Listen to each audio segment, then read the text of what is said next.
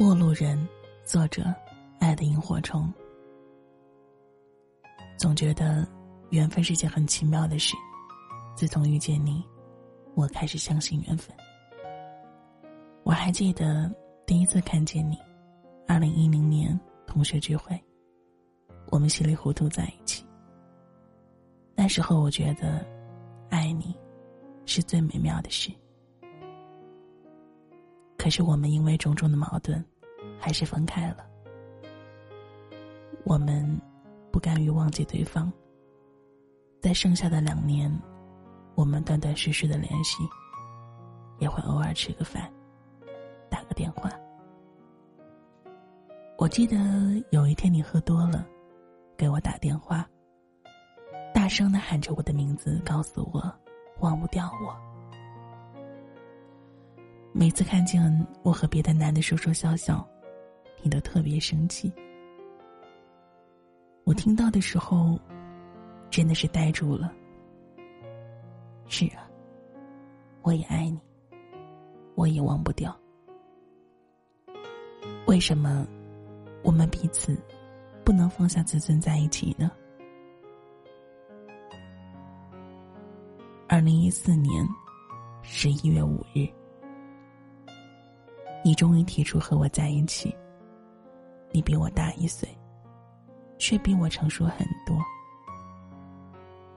和你在一起的时候，你会处处为我着想。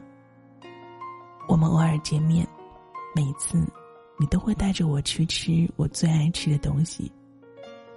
过马路的时候，你都会紧紧的牵着我的手。二零一五年大年初三。你把我领回家了，我真的特别感动，也特别紧张。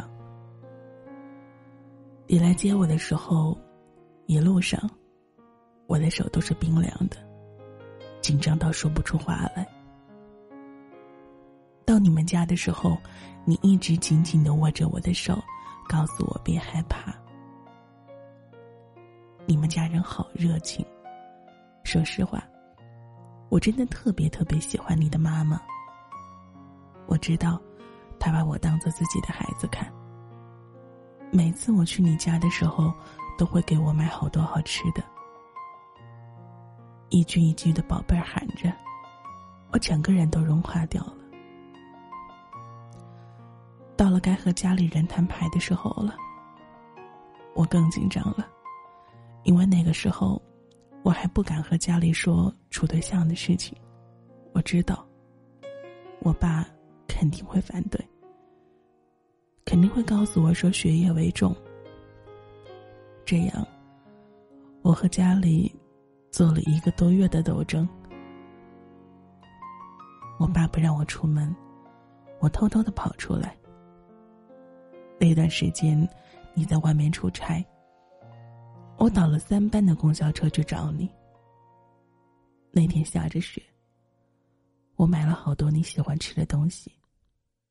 你感动的过来就抱着我，我的心真的快疼死了。后来，我爸让你去家里，我真的不知道你会那么优秀。我知道你也很紧张。爸妈都说你是一个听话懂事的孩子。那个时候，我真的以为我们会永远在一起。七月十二号，我们和妹妹还有她的男朋友去了日照。我们坐了快艇，你一直搂着我。我们看了大海，爬了山，看了瀑布，去了溶洞，一起拜了佛。一起往大树上系了红绳。你一直把我照顾的那么好。一起吃烧烤的时候，我们一人点了两对翅中，你给我一对半，我不吃，你却偏让我吃，因为你知道，我爱吃这些小吃。走累了，到车上的时候，你就给我吹吹柔柔的。从你这里，我明白了什么是无微不至。七月十四号晚上的时候，我们都开心。可是却在这个时候，我突然听见你的手机一直响，是有人在微信上找你。我拿过来一看，那一幕让我这一生都难忘。我认识那个女孩，原来玩陌陌的时候在群里聊过天。我又看了下他的朋友圈，全是你的评论。你看我脸色不对，拿过手机看看，你一直和我解释。妹妹他们都过来问怎么了，我跑了出去。那时候我真的有一种冲动，就是站在马路中间装死。你一把把我拉过来，搂在怀里，一直说着我不能离开你，我错了。可是我真的一句话都说不上来，只觉得胸口闷闷的，快要死过去的那种感觉。我一直以为谁都会骗我，只有你不会。我一直以为我们俩之间的爱是最纯洁的。可是到这一刻，我才知道，这一切的一切，都只是我以为而已。回到宾馆。我整整哭了一个晚上。你抱着我，一直求着我。我真的什么都不想问，我只想快点过去，快点天亮，回去找我爸妈，什么都结束就好。我明白，我不可能原谅你，也不会再接受你。你一直对我纠缠不清。你妈妈也总是给我打电话，我只是笑笑说：“阿姨，您照顾好自己。”我真的没有心去接受他。慢慢的，我们把所有的界限划清，不再打电话，也不再来往。十二月七号，你的生日，我还是鼓起勇气祝福你。聊了一会儿。你竟然出现在我们家门前，我让你进来了。你跟我说，你再也不会找到我这么好的。我只是笑了笑，并没有说什么。后来我知道，你们俩也不联系了。从那次事情之后，我俩也断绝了来往。那段时间，家里。和你几乎都疯了。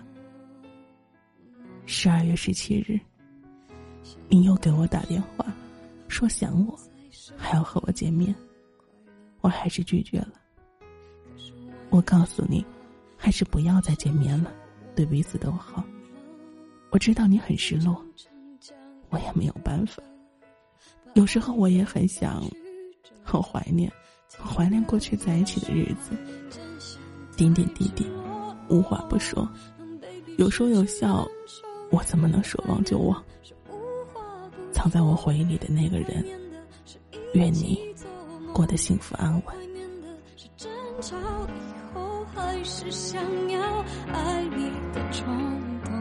我记得那年生日，也记得那一首歌，记得那片星空，最紧的右手，最暖的胸口，谁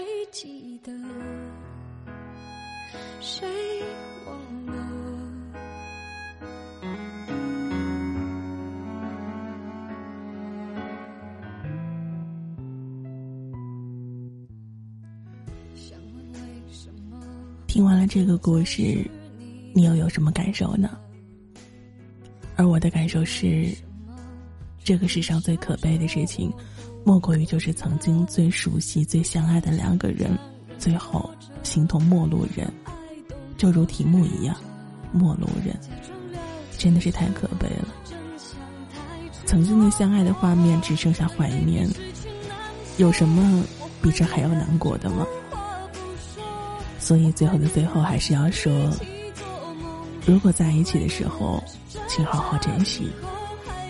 莫要到了成了陌路人的时候，只剩怀念。你好，我是沈英，欢迎收听《岁月如歌》，我们下次再见吧。